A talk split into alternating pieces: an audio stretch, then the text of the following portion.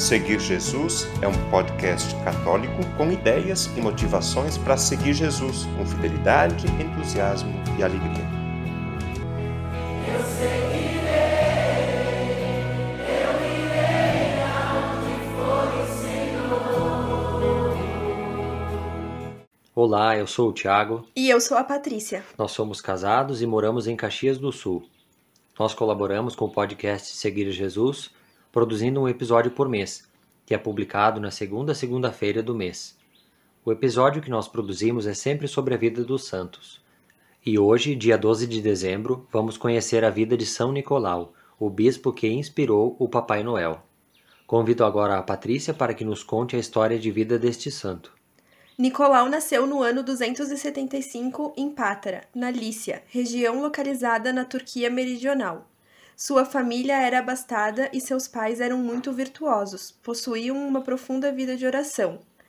Ainda muito jovem, Nicolau ficou órfão, e nessa época seu desejo de dedicar-se a Deus já apareceu, pois usou toda a sua herança para ajudar aos pobres. Mudou-se para Mira com a intenção de viver secretamente, e lá tornou-se sacerdote da diocese. Com amor, ele evangelizava os pagãos, mesmo no contexto de perseguição que os cristãos estavam vivendo. Em pouco tempo, ele ficou famoso pelos inúmeros milagres que Deus realizava através dele e por sua grande caridade, pois ele dava esmolas e presentes secretos aos necessitados. Certa vez soube de um homem que ia vender suas três filhas como escravas porque ele havia perdido todo o seu dinheiro e não tinha como sustentá-las. Embora as moças tivessem idade para casar, não tinham dote para o casamento. Na noite anterior à venda da filha mais velha, ela lavou suas meias e as pendurou em frente à lareira para secarem. No outro dia, ao acordar, encontrou uma bolsinha cheia de ouro, que era suficiente não apenas para comprar comida para a família, como também para pagar o seu dote. Eles ficaram muito alegres, afinal a filha não precisaria ser vendida. Na manhã seguinte, outra bolsinha de ouro foi encontrada na sala, permitindo salvar mais uma das filhas. Intrigado com o acontecido, naquela noite o pai decidiu ficar acordado para tentar descobrir quem estava dando dinheiro a eles. Ele cochilou e acordou com o clique do saquinho de ouro caindo na sala.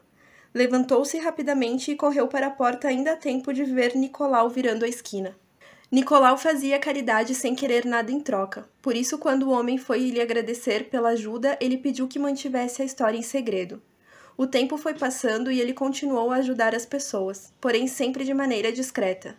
Ele não queria receber atenção e nem agradecimentos. Queria que as pessoas agradecessem a Deus, pois era ele quem estava atendendo seus pedidos através dele. Muito virtuoso e de uma piedade divina, Nicolau foi aclamado bispo. A obediência fez com que ele abandonasse a solidão para assumir as responsabilidades dessa função. Continuou cuidando dos necessitados com sua caridade, zelo, espírito de oração e carisma de milagres em favor principalmente dos enfermos. Sempre que alguém passava por algum problema, ele encontrava uma maneira de ajudar. Apesar de sua imensa bondade, Nicolau não era complacente.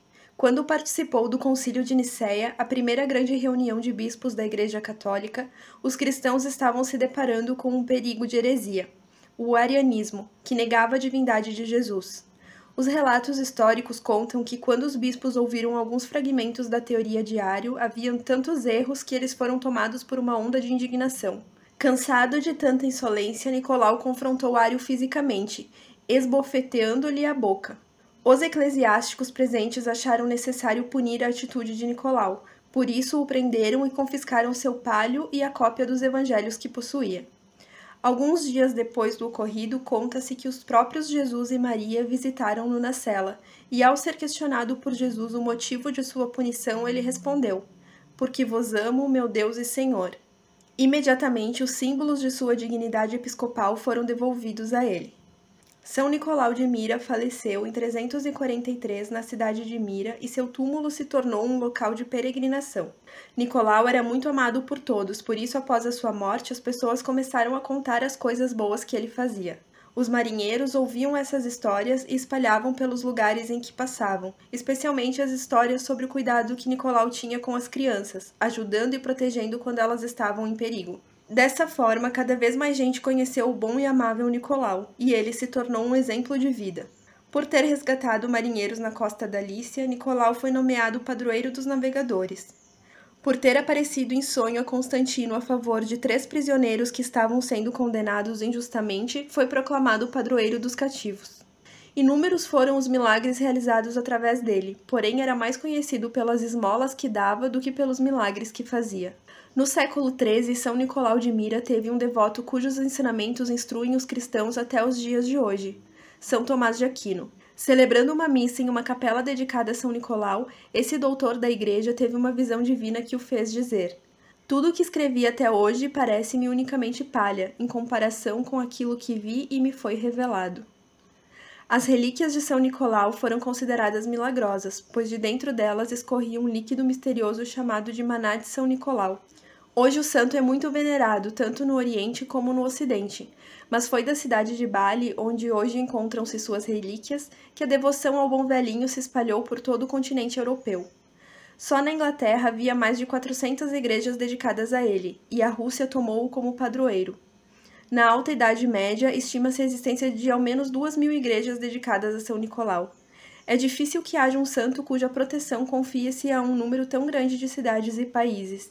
A vida de São Nicolau foi representada em canções, esculturas, vitrais e pinturas de altar.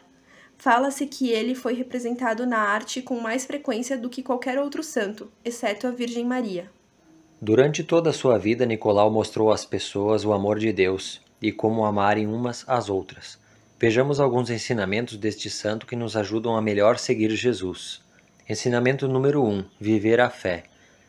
Os milagres realizados por São Nicolau derivaram da sua ação mais importante, viver a fé no dia a dia durante toda a vida. Que possamos também nós viver a fé em todas as nossas ações para assim darmos bons frutos. Ensinamento número 2: Defender a ortodoxia cristã. Como diz uma leitura do primeiro capítulo da carta aos Hebreus, Jesus Cristo é sempre o mesmo, ontem e hoje. Ele também o será por todos os séculos. Não vos deixeis levar por doutrinas várias e estranhas.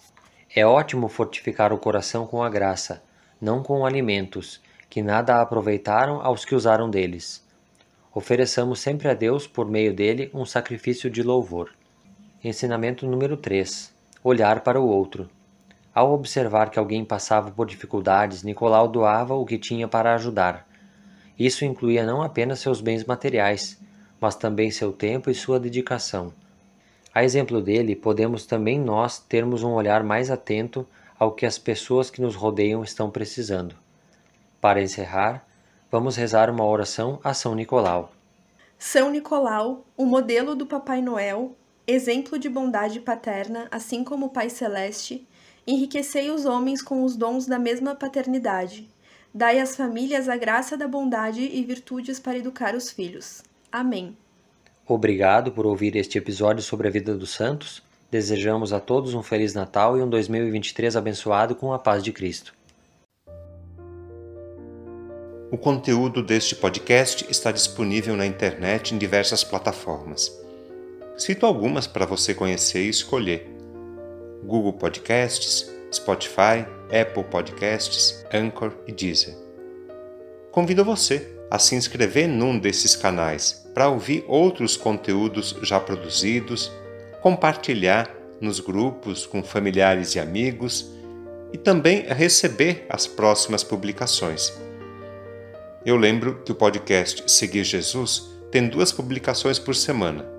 No domingo, a homilia do Padre, e na segunda-feira, um conteúdo variado que nos ajuda a seguir Jesus com fidelidade, com entusiasmo e alegria.